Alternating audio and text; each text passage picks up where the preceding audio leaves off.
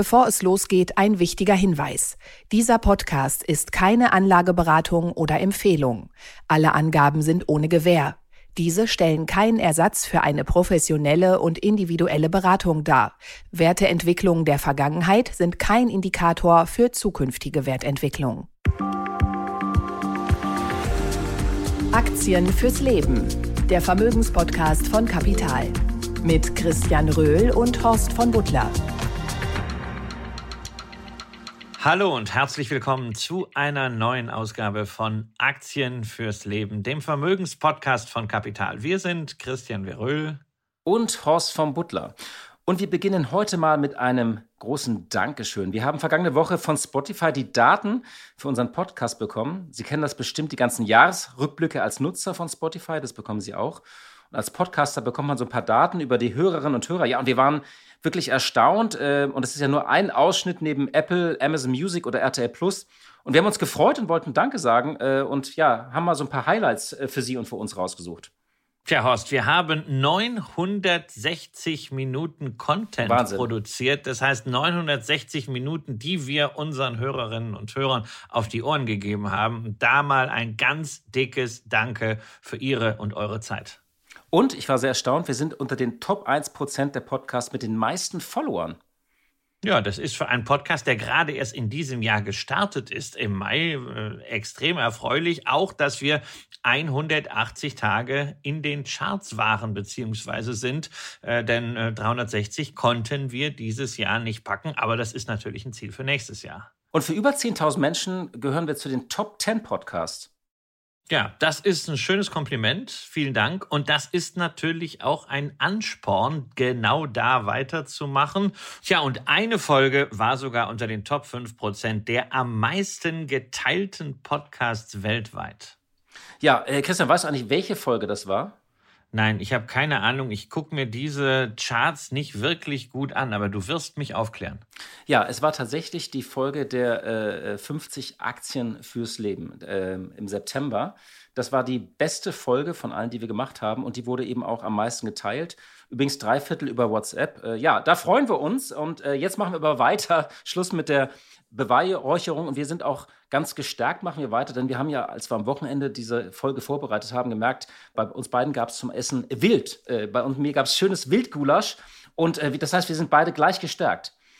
Ja, das ist aber äh, wirklich interessant. Man wird sich ähnlicher, wenn man länger zusammenarbeitet. Letzte Woche haben wir schon festgestellt, wir hatten dieselbe Chino an. Jetzt haben wir das dasselbe stimmt. Essen gehabt. Das ist ein bisschen so wie mit Hund und Herrchen. Wer wer ist, das wollen wir jetzt nicht vertiefen. Aber wir gehen direkt rein. Unsere Themen heute. Ja, wir werfen einen Blick auf Deutschland, wo der Bundeshaushalt für 2023 steht. Und wer nun denkt, Bundeshaushalt, langweilig, nun mit dem Etat für das kommende Jahr setzt nicht nur Christian Lindner eigene Signale, in welche Richtung unsere Wirtschaft geht. Das ist ja eine wichtige Frage. Schaffen wir diese schmerzhafte Anpassung? Ja, können wir mehr Brunsbüttel kommendes Jahr wagen? Außerdem gibt es Alarmsignale von Blackstone, denn die haben gerade die Rücknahme von Anteilen eines sehr, sehr prominenten und großen Immobilienfonds in den USA gestoppt. Und das erinnert uns natürlich an das Drama der vor einigen Jahren geschlossenen, offenen Fonds. Nun also auch an anderer Stelle. Da gucken wir mal, was man daraus vielleicht ableiten kann. Außerdem gucken wir mal auf die Fintech-Branche, wo es ja ebenfalls einige Alarmsignale gab. Der Fintech-Fonds von Jan Beckers hat mehr als die Hälfte seines Wertes allein dieses Jahr verloren. Und wir gucken uns mal an, ob es Alternativen gab und was da eigentlich schiefgelaufen ist. Und wir beschäftigen uns mit dem Düngemittelhersteller K&S, früher Kali und Salz. Man nennt sie auch die Winteraktie. Das klingt ein bisschen wie Winterpalast oder Wintermärchen. Woher kommt denn dieser Name, Christian? Tja, sie stellen halt unter anderem auch äh, Streusalz oder wie es heißt, Auftausalze her. Und ich kann mich noch gut erinnern, früher in Börsenmagazinen war immer die Rede davon, äh, wenn es auf den Winter zuging, man solle sich mal bevorraten, nicht nur mit Streusalz, sondern auch mit KS-Aktien, denn die würden von einem kalten Winter besonders profitieren. Dicke Bretter. Tja, seit Ausbruch der Pandemie machen Staaten ja Rekordschulden. Mit dem Krieg und der Energiekrise ging es dann munter weiter. Und dass man aber trotzdem einen Plan braucht, das hat das Beispiel England gezeigt, worüber wir hier ja häufiger gesprochen haben. Da wollte ja Liz Trust einerseits äh, mit Steuersenkungen die Wirtschaft ankurbeln, andererseits aber auch ganz viel Geld für Hilfen raushauen. Und äh, da haben die Märkte dann mal No gesagt. Die Bank of England musste einschreiten, um den Anleihen Finanzmarkt zu stabilisieren.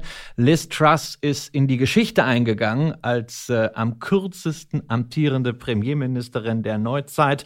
Und die neue Regierung von Sunak und äh, Schatzkanzler Hunt macht ja jetzt eine 180-Grad-Wende. Steuererhöhungen, Ausgabenkürzungen sollen insgesamt Einsparungen von 55 Milliarden Pfund bringen.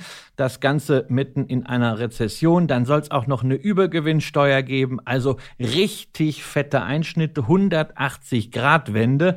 Aber wir sollten ja nicht nur mit dem Finger auf andere zeigen, äh, sondern wenn man das tut, weisen ja drei Finger immer auf einen selbst zurück. Und äh, da müssen wir natürlich auch mal über die Haushaltslage hier in Deutschland sprechen. Horst, dein Team ist doch nah am Finanzministerium und an Christian Lindner dran. Ähm, wie verfolgt ihr die Haushaltsdebatte? Gib uns da doch mal ein Update. Ja, zumindest gibt es keine Steuererhöhungen, auch wenn das immer wieder diskutiert wird, sondern sogar ein bisschen Steuersenkungen für die breite Massen, Masse. Das ist dieser berühmte Ausgleich der kalten Progression. Wir hatten auch hier darüber gesprochen.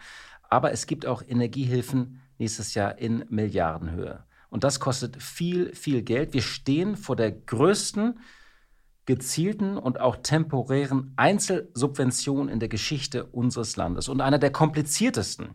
Allein die Gaspreisbremse für 20 Millionen Privatkunden und auch zahlreiche Industriekunden soll in etwa 80 bis 90 Milliarden Euro kosten. Ich habe mal verschiedene Quellen geguckt, das wird immer so grob geschätzt. Also wir schätzen inzwischen eigentlich in so einer Bandbreite, wo man sagt so, ob 5 oder 10 Milliarden mehr, so genau wissen wir das nicht. Ähm, und man muss sich nochmal in Erinnerung rufen, also während da gerechnet und gerätselt wird, dass die Bundesregierung hat seit dem Frühjahr drei Entlastungspakete in Höhe von 95 Milliarden geschnürt. Dazu kommt dieser Abwehrschirm von 200 Milliarden. Also es ist tatsächlich ähm, sehr, sehr bitter. Generell aber kann man sagen, sind die deutschen Finanzen stabiler. Wir haben einfach mehr Puffer und Polster, auf die wir aber inzwischen auch beherzt zurückgreifen, dass manchen so altgedienten Beamten im Finanzministerium durchaus mulmig wird. Also ich hatte da einige Hintergrundrunden, wo man sagt so, ähm, wir hatten ja bis eine Phase von Überschüssen in Deutschland und man sagt jetzt, ja, das ist alles notwendig, aber die, die sagen, wir müssen mal dringend von diesen großen Zahlen runter. Wir rechnen eigentlich nur noch in zwei- bis dreistelligen Milliardensummen. Ja, also wo sind denn jetzt äh, genau diese äh, Polster? Ähm, habt ihr wirklich noch so einen so Überblick? Also ihr seid ja viel näher dran. Ich kriege das ja immer nur mit, so aus äh, den Medien, dann höre ich mir die eine oder andere Rede an. Also ich habe den Eindruck, dass äh, äh, so zwei Seelen in der Brust von Christian Lindner wohnen. Auf der einen Seite hält er immer die Schuldenbremse nach oben und die muss man ja irgendwann wieder erreichen. Äh, auf der anderen Seite macht er ständig neue Schulden, nur er nennt sie nicht so. Also es gibt genau. dann ja irgendwie äh, immer diese Sondervermögen, ja, das ist ja ein furchtbarer Begriff, weil eigentlich sind es ja äh, eben Sonderschulden, äh, irgendwelche Töpfchen, es wird was von links nach rechts gebucht, irgendwie nicht angezapfte Corona-Hilfen, wenn dann jetzt plötzlich Energiebeihilfen, sonst was. Ähm, Habt ihr noch einen Überblick, wie hoch die Verschuldung ist, beziehungsweise glaubst du, dass Christian Lindner selbst den Überblick hat? Also es gibt nur noch wenige äh, Fachkollegen, die sich wirklich in diese hunderten Seiten von, von Gesetzen und Haushalten reinwühlen. Vielleicht mal so ein paar Zahlen zur Orientierung. Ich glaube, es ist für die Hörerinnen und Hörer auch wichtig, das zu verstehen, äh, was da auf uns zukommt. Denn tatsächlich ist es ein Symptom dass man ein bisschen den Überblick verloren hat zwischen diesen Ergänzungshaushalten, Nebenhaushalten und Sondervermögen. Ich werde mal jetzt so ein paar Zahlen nennen. Also erstmal der Haushalt für 2023 steht. Da stehen Ausgaben drin von 476 Milliarden Euro und äh, knapp 46 Milliarden Euro neuen Schulden. Damit hält Christian Lindner ganz offiziell haarscharf um ein paar Millionen die sogenannte Schuldenbremse ein. Aber es gibt äh, 100 Milliarden für die Bundeswehr. 200 Milliarden für diesen besagten Schutzschirm, um vor allem die Gas- und Strompreisbremse äh, zu finanzieren. Und man hatte ähm, man hatte noch so andere Puffer, und das muss man sich vorstellen, äh, deswegen ist es auch so, so intransparent. Die Regierung äh, ist, da, äh, ist dazu übergegangen, dass man sich bei der regulären Schuldenaufnahme äh, so ein bisschen immer Puffer einbaut. Das heißt, man nimmt dann irgendwie 215, hat man im letzten Jahr aufgenommen.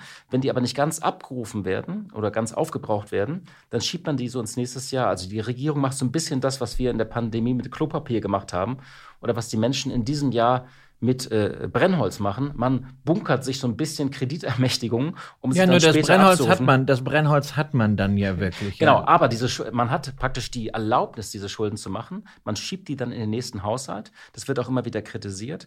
Und das führt eben zu dieser Diskrepanz. Man fragt sich ja auch, warum sagt Christian Lindner, Moment hier, ich mache 46 Milliarden Schulden, ich halte die äh, Schuldenbremse auch ein. Und die Opposition, die CDU schimpft, er habe 500 Milliarden neue Schulden gemacht. Beides ist richtig, denn die zählen natürlich die 100 Milliarden für die Bundeswehr zusammen, plus 200 Milliarden Energieschutzschirm, plus die 140 Milliarden Euro aus dem regulären Haushalt, plus Puffer. Denn, ein Beispiel, wir hatten einmal eine Asylrücklage. Das war sozusagen für schlechte Zeiten. Da waren so 40 Milliarden drin. Wenn man auf die zugreift, ja, das ist sozusagen eine, ein virtueller Puffer nur, dann erhöht das die Schuldenaufnahme.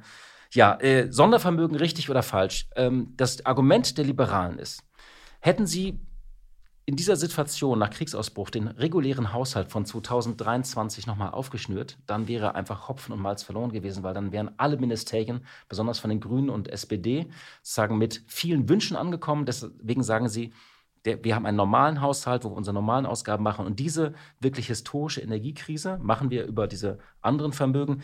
Ich finde, da gibt es äh, gute Argumente für nur ein Gedanke noch. Es muss uns klar sein, das sind gigantische Ausgaben, die da auf uns zukommen. Äh, aber es sind keine Investitionen. Es ist nichts in die Zukunft, sondern man muss sagen, diese 80 bis 90 Milliarden Strom- und Gaspreisbremse, das sind Summen.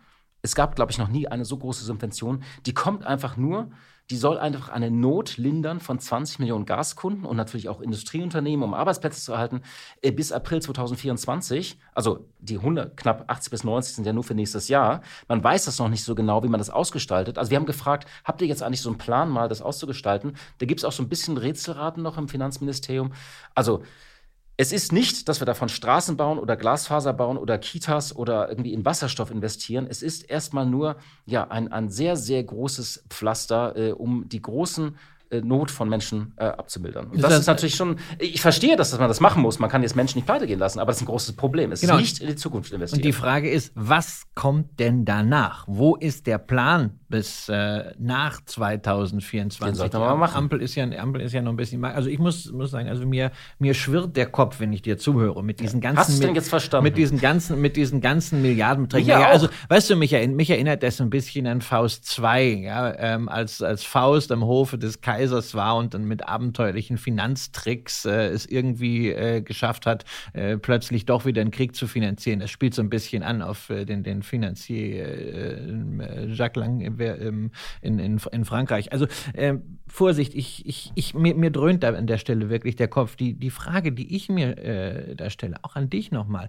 ist es wirklich so, dass wir uns das alles äh, auch gegenüber den Märkten leisten können? Oder müssen wir befürchten, dass früher oder später insta institutionelle Investoren aus dem Ausland auch mal hergehen äh, und sagen, das, was wir mit Großbritannien gemacht haben, nämlich Haushaltsdisziplin einfordern. Das machen wir auch mal mit der Eurozone.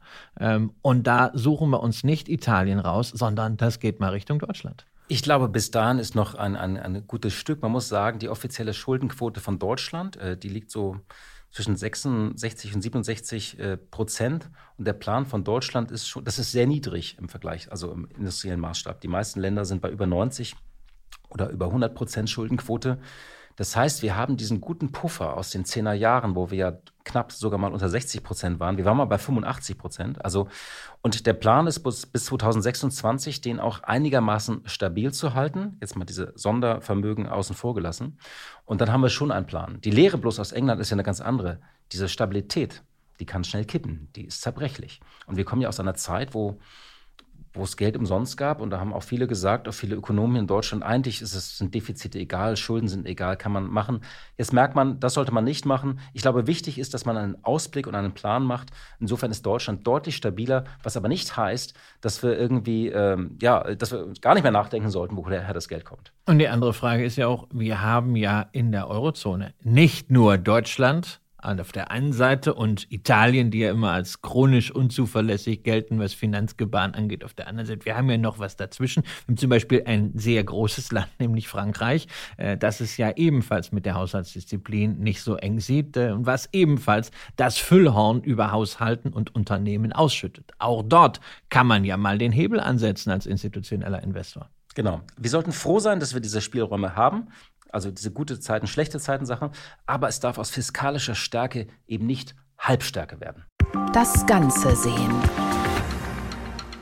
Blackstone schockt Immobilieninvestoren. Das war die große Schlagzeile vergangener Woche.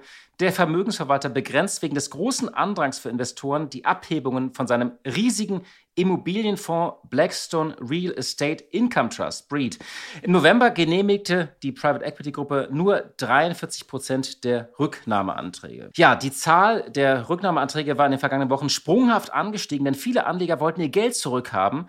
Die Investoren sorgen sich über die langfristige Gesundheit des Gewerbeimmobilienmarktes. Und Blackstone hatte jüngst auch zwei Casinos verkauft in Las Vegas und dafür 1,27 Milliarden Dollar eingenommen. An diesen Casinos hat Blackstone 50 Prozent gehalten. Also man sieht eine große Unruhe und einen Aufruhr.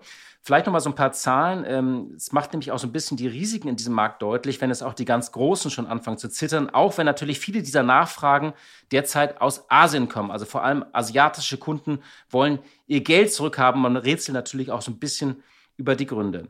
Der Fonds besitzt ein Volumen von 125 Milliarden Dollar und nach Berücksichtigung der Schulden verbleibt ein Nettovermögen von 69 Milliarden Dollar, das sich auf Logistikanlagen, Wohnhäuser, Casinos und medizinische Büroparks erstreckt. Insgesamt verwaltet Blackstone übrigens 950 Milliarden Dollar, also eine Menge. Ja, Christian, was sind deine Gedanken, als du das gehört hast? Ähm, das ist ja tatsächlich so, äh, wenn man sich das Geld der Großen anguckt, kann man ja auch so ein paar Lehren für uns normale Menschen und Anleger daraus ziehen.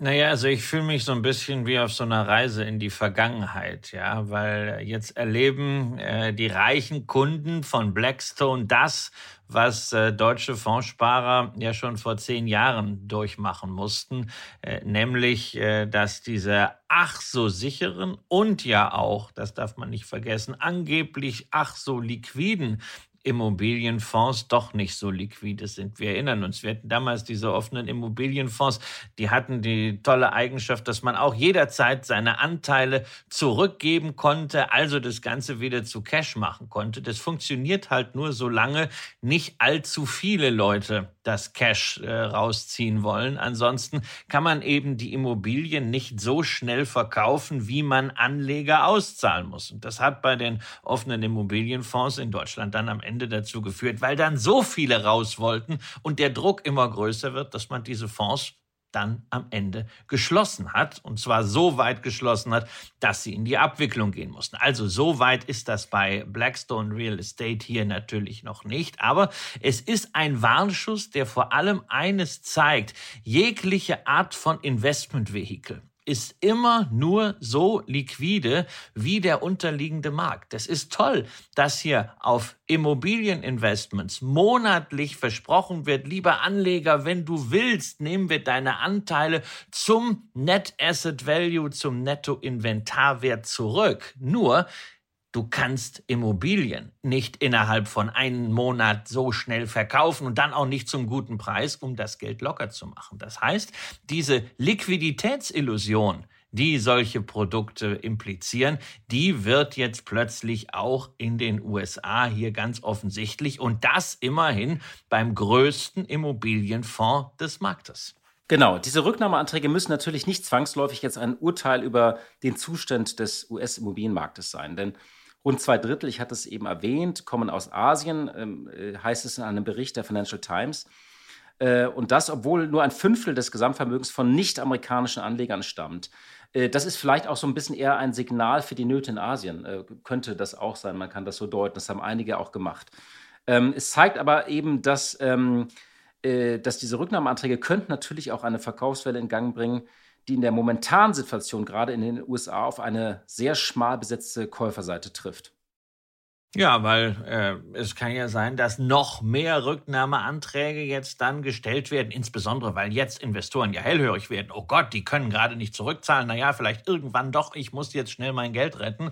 Und äh, dann kommt noch mehr Druck da drauf. Und äh, man sieht ja schon jetzt, dass äh, der Immobilienmarkt nicht wirklich runtergeht, aber die Transaktionen frieren ein. Übrigens auf beiden Seiten des Atlantiks. Es wird schwieriger, Käufer zu finden zu den alten Preisen. Und äh, gleichzeitig ist der Druck noch nicht so da, dass man verkaufen muss. Aber der könnte eben kommen, wenn immer mehr Investoren ihre Anteile äh, zurückgeben wollen. Und äh, insofern ist das also schon etwas, worauf man gucken sollte, ähm, auch wegen dieser systematischen Themen. Und es gibt ja Alternativen dazu. Das wollte ich gerade mal fragen. Was, was sind eigentlich Alternativen vielleicht auch äh, für normale Anleger, die in Immobilien investieren wollen?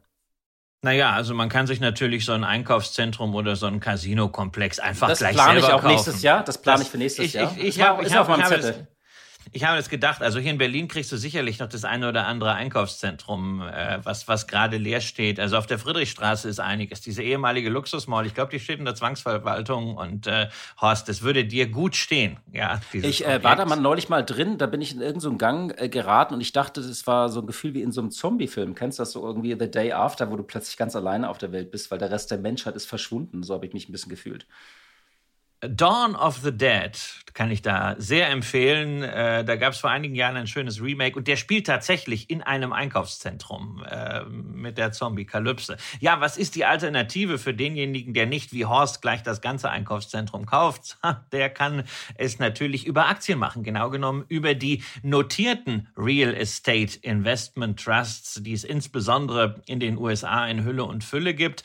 Der Vorteil bei denen ist, äh, sie haben fixes Kapital Kapital. Das heißt, sie kommen nicht in die Verlegenheit, Kapital zurückzahlen zu müssen an Anleger können also wirklich mit ihren Mitteln dauerhaft arbeiten, heißt aber natürlich für die Investoren, wenn sie dann raus wollen, müssen sie über die Börse verkaufen und was man an der Börse dafür kriegt, das kann deutlich weniger sein als das, was in den Bilanzen steht als Net Asset Value, als Nettovermögenswert. Da kann es dann, wenn viele gerade ihre Anteile loswerden wollen, auch mal dramatische Abschläge auf diesen Nettovermögenswert geben. Und wie dramatisch die Abschläge sind, naja, das zeigt einfach die Geschichte. Es gibt äh, beispielsweise von äh, iShares in den USA USA einen US REIT ETF und äh, in der Finanzkrise hat dieser Index mehr als 75 Prozent verloren. Ähm, das denkt man bei Immobilien natürlich normalerweise nicht, aber das ist genau dieser Druck, weil viele verkaufen wollten und es nur wenige Käufer gab. Wie gesagt, das Geschäft des REITs hat damit erstmal nichts zu tun. Die haben das Geld, aber für uns als Anleger ist es natürlich eine missliche Situation. Das heißt, ich muss doch mit Einkaufszentren Vorlieb nehmen und an, bei dir habe ich vielleicht an so ein Casino zugedacht, äh, das du dir zulegen könntest.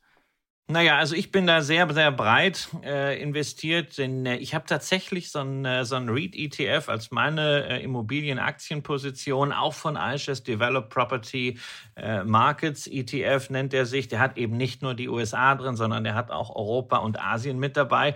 Aber man muss halt generell sagen, also was die Preisentwicklung dieser REITs angeht, wir sind da insgesamt weltweit nicht viel mehr über 2007, über den Stand hinausgekommen rausgekommen. Die gesamte Rendite kommt aus der Dividende, die ist natürlich äh, ganz ordentlich, aber äh, trotzdem, also es lohnt sich durchaus auch mal diese ETFs mit dem Blackstone Real Estate äh, zu vergleichen, ähm, denn also interessant dieser Blackstone Real Estate, bei dem ja eben immer der Nettovermögenswert ermittelt wird und maßgeblich ist auch für die Rücknahme von Anteilen. Der hat seit Anfang 2015 einen Anstieg von 50 Prozent verzeichnet bei den Preisen allein, mal weg von den Ausschüttungen, während der REIT-ETF für die USA für diesen Zeitraum mehr oder weniger flat ist. Also Rendite nur aus den Ausschüttungen. Und das heißt also, wir haben eigentlich drei Möglichkeiten. Entweder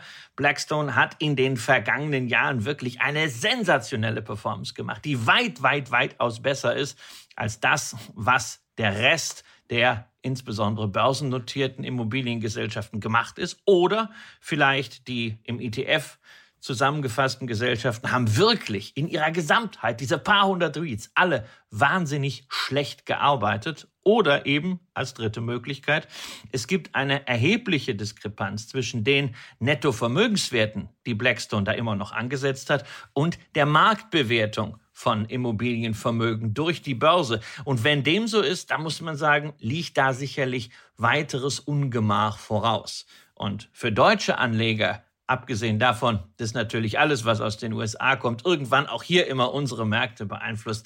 Ganz, ganz wichtige Lektion nochmal, nämlich das, was wir zu Anfang sagten. Immer im Hinterkopf behalten, egal worum es geht.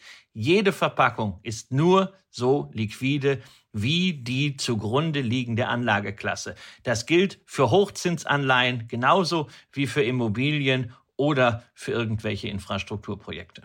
Und das ganze Thema haben wir deswegen auch aufgegriffen, äh, weil es ist ja so ein bisschen ein Symptom für den Immobilienmarkt insgesamt. Äh, heute Morgen hat ja Finanzszene gemeldet, dass der äh, Markt für private Wohnimmobilienfinanzierung sich keinerlei Stabilisierung abzeichnet. Also das äh, Kreditvolumen ist im Oktober nochmals gesunken auf äh, knapp 15 Milliarden und hat sich, äh, ja, hat sich seitdem eigentlich halbiert. Und ich finde, das zeigt eben, wie schwierig gerade dieser Markt insgesamt ist.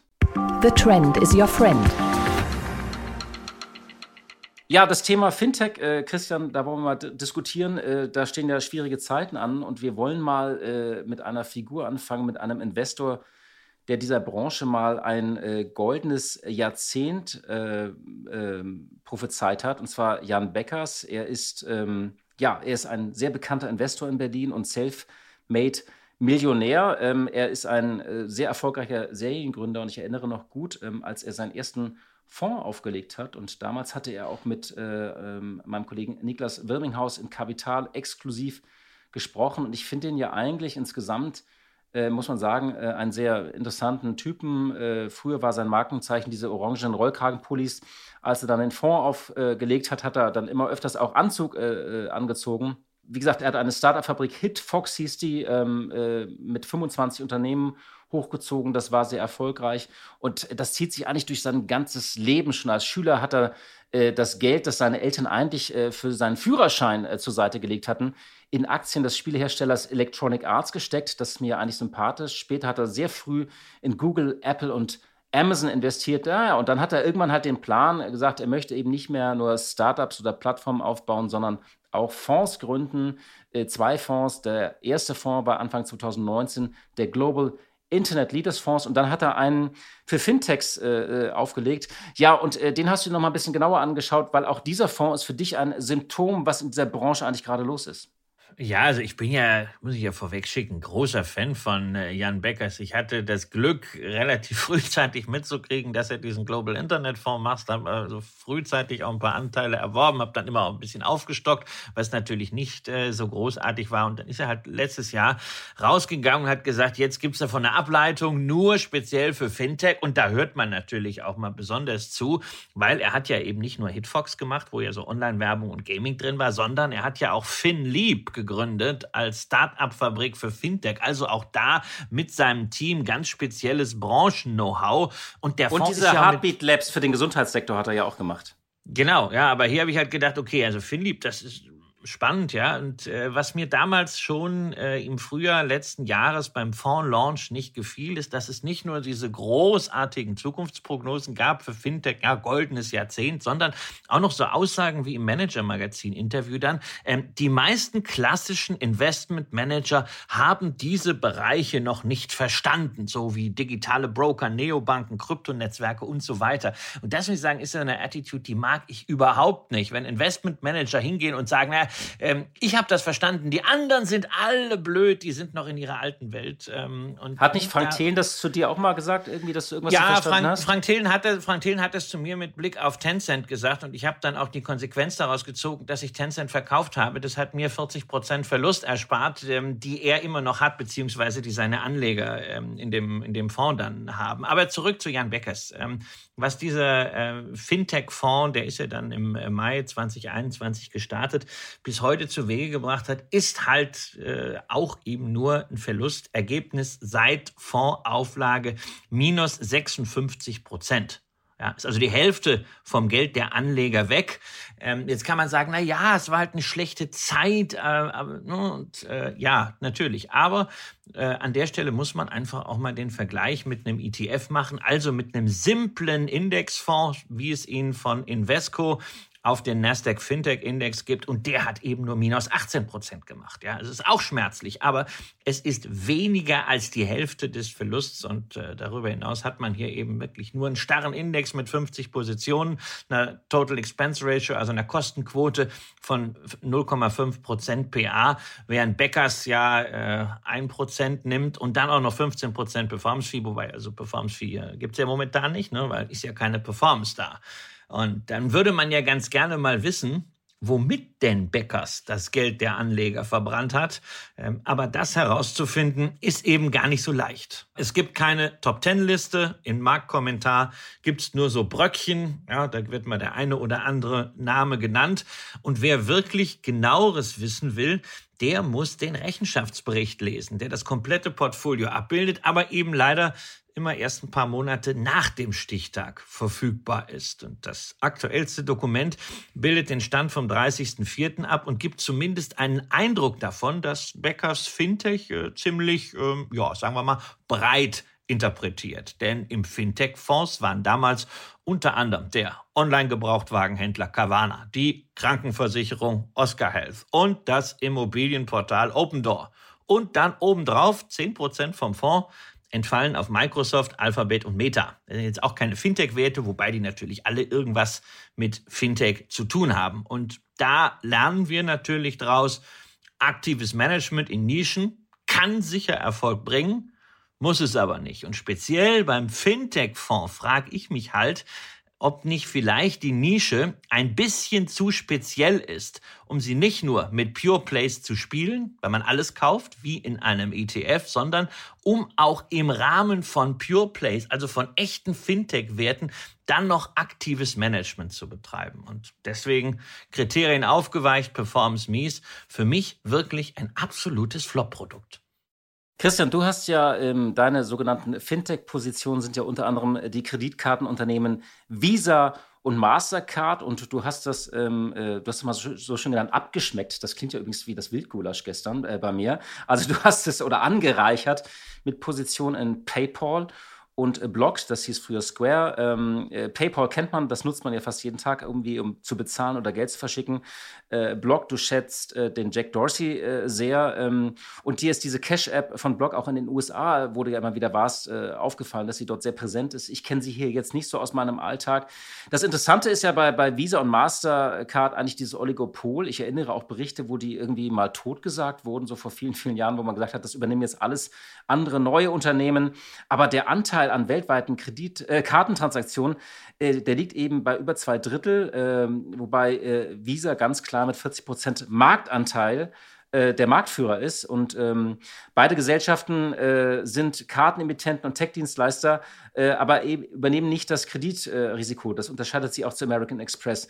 Und deswegen rechnest du sie auch so als Tech-Werte. Wenn du auf diese Position, deine vier Positionen schaust, wie ist denn da deine Bilanz jetzt auch mal in Abgrenzung zu den äh, Fintech-Werten, wo es ja das böse Erwachen gab?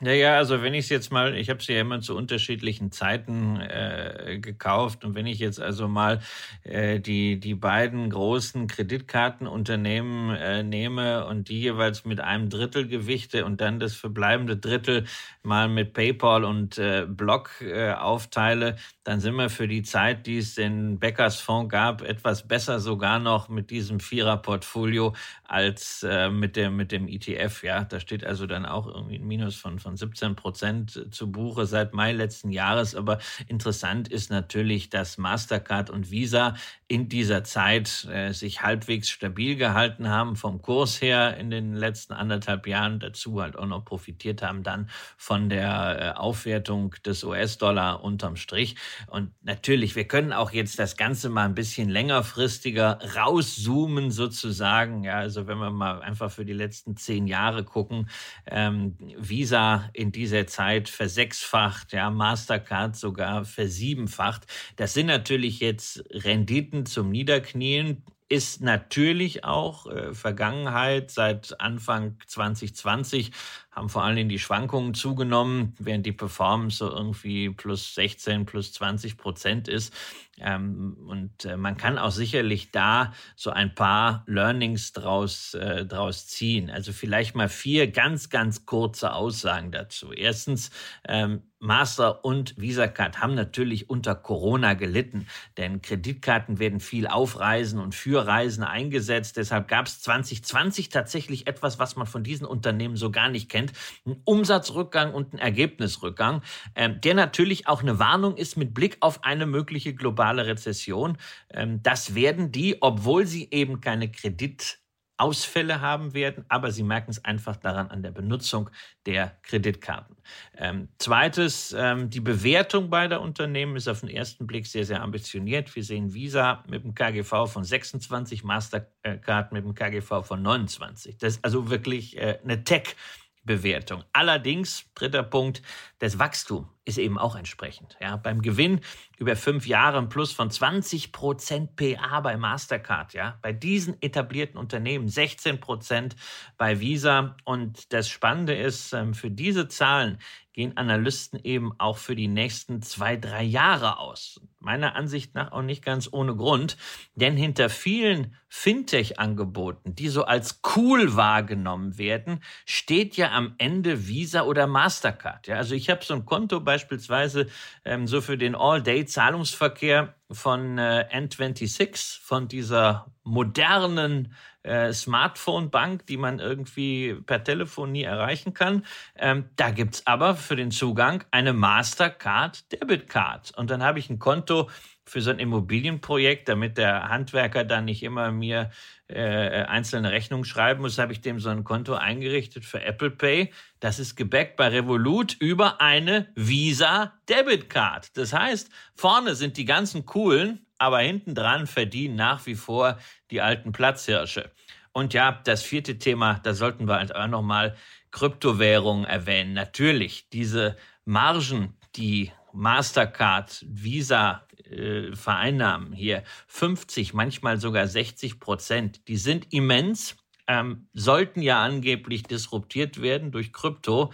Warten wir es mal ab. Ähm, es ist ja Banking und Zahlungsverkehr ganz wesentliches Thema Vertrauen. Und dieses Vertrauen ist halt im momentanen Krypto-Setup äh, nach FTX sowieso einfach erstmal weg, während eben Visa und Mastercard das Vertrauen genießen. Und zwar beidseitig. Einerseits beim Konsumenten, der bezahlt, andererseits aber auch am Point of Sale, sprich beim Händler. Ja, schauen wir ganz kurz nochmal auf PayPal und Block. Wir erinnern uns, PayPal hat sich 2015 von eBay abgespalten, ist eigentlich Omnipräsenz. Ja, PayPal hatte sich zwischenzeitlich vervierfacht, ist jetzt wieder äh, auf dem Niveau von 2018 und äh, Block hatte sich zwischenzeitlich sogar verachtfacht und ist jetzt ebenfalls wieder auf dem Niveau von Mitte 2018. Also beide Aktien haben deutlich äh, verloren. Ähm, die Frage ist jetzt natürlich so, ähm, wie sieht es da geschäftlich aus äh, bei PayPal und Block?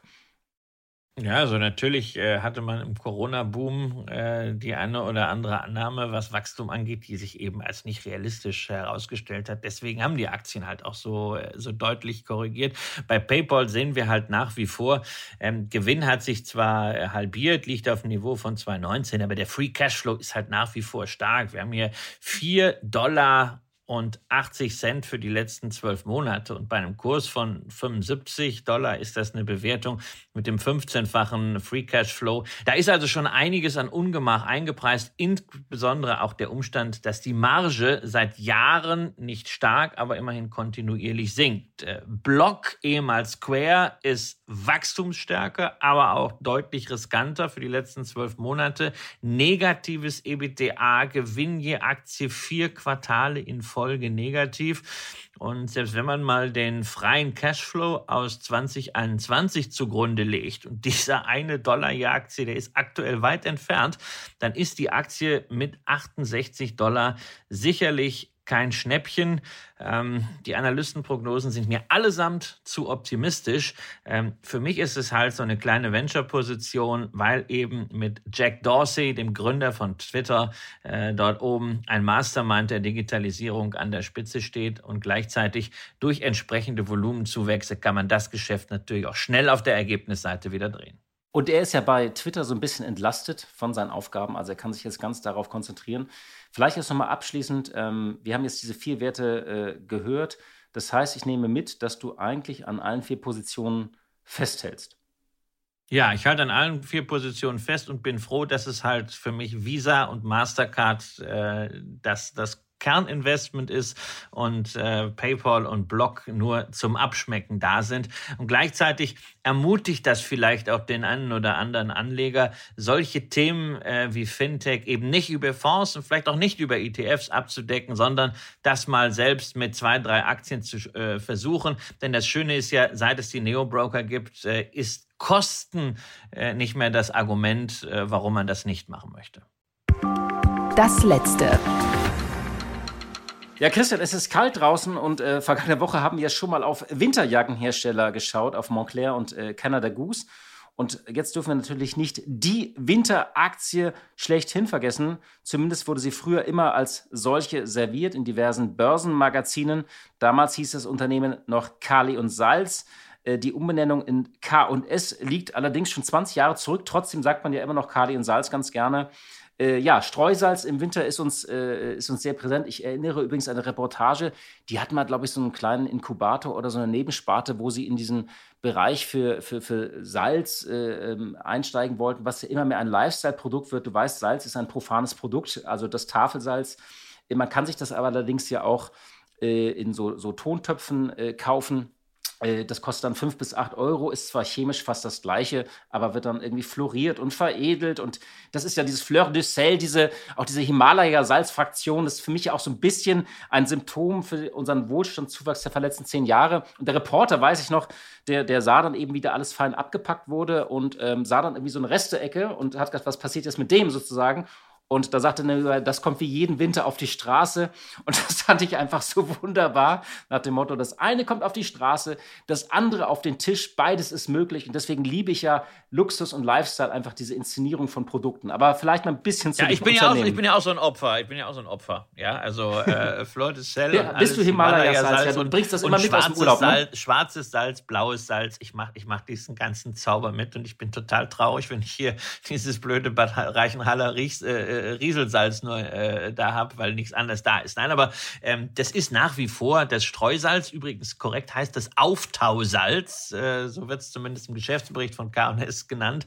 Ähm, ist natürlich nach wie vor ein wichtiges Produkt. Aber 70 Prozent äh, ihres Umsatzes machen die eben mit Kaliumchlorid und äh, Düngemittelspezialitäten, äh, wo sie natürlich angesichts der Düngemittelknappheit gerade in diesem Jahr und der immens hohen Preise ähm, jetzt auch sehr, sehr hohe Margen erwirtschaften können. Also nur einfach mal die Zahlen für die letzten neun Monate. Der Umsatz mit 4,2 äh, Milliarden Euro rund 95 Prozent höher als vor einem Jahr und das EBITDA mit 1,86 Milliarden mehr als verfünffacht. Das heißt also bereits nach neun Monaten hat man das bisher beste Jahresergebnis übertroffen. Das ist natürlich ganz klar diese Sonderkonjunktur, diese Düngemittelknappheit, die hängt natürlich auch zusammen mit äh, dem ganzen Thema Energiekrise, weil natürlich, wenn wir über die die Stickstoffdünger reden, ähm, der Energieeinsatz sehr wichtig ist. Energieeinsatz natürlich auch bei K&S ein Thema. Allerdings hat man es schon geschafft, den Erdgaspreis für das nächste Jahr 2023 bei 50 Euro je Megawattstunde zu fixieren.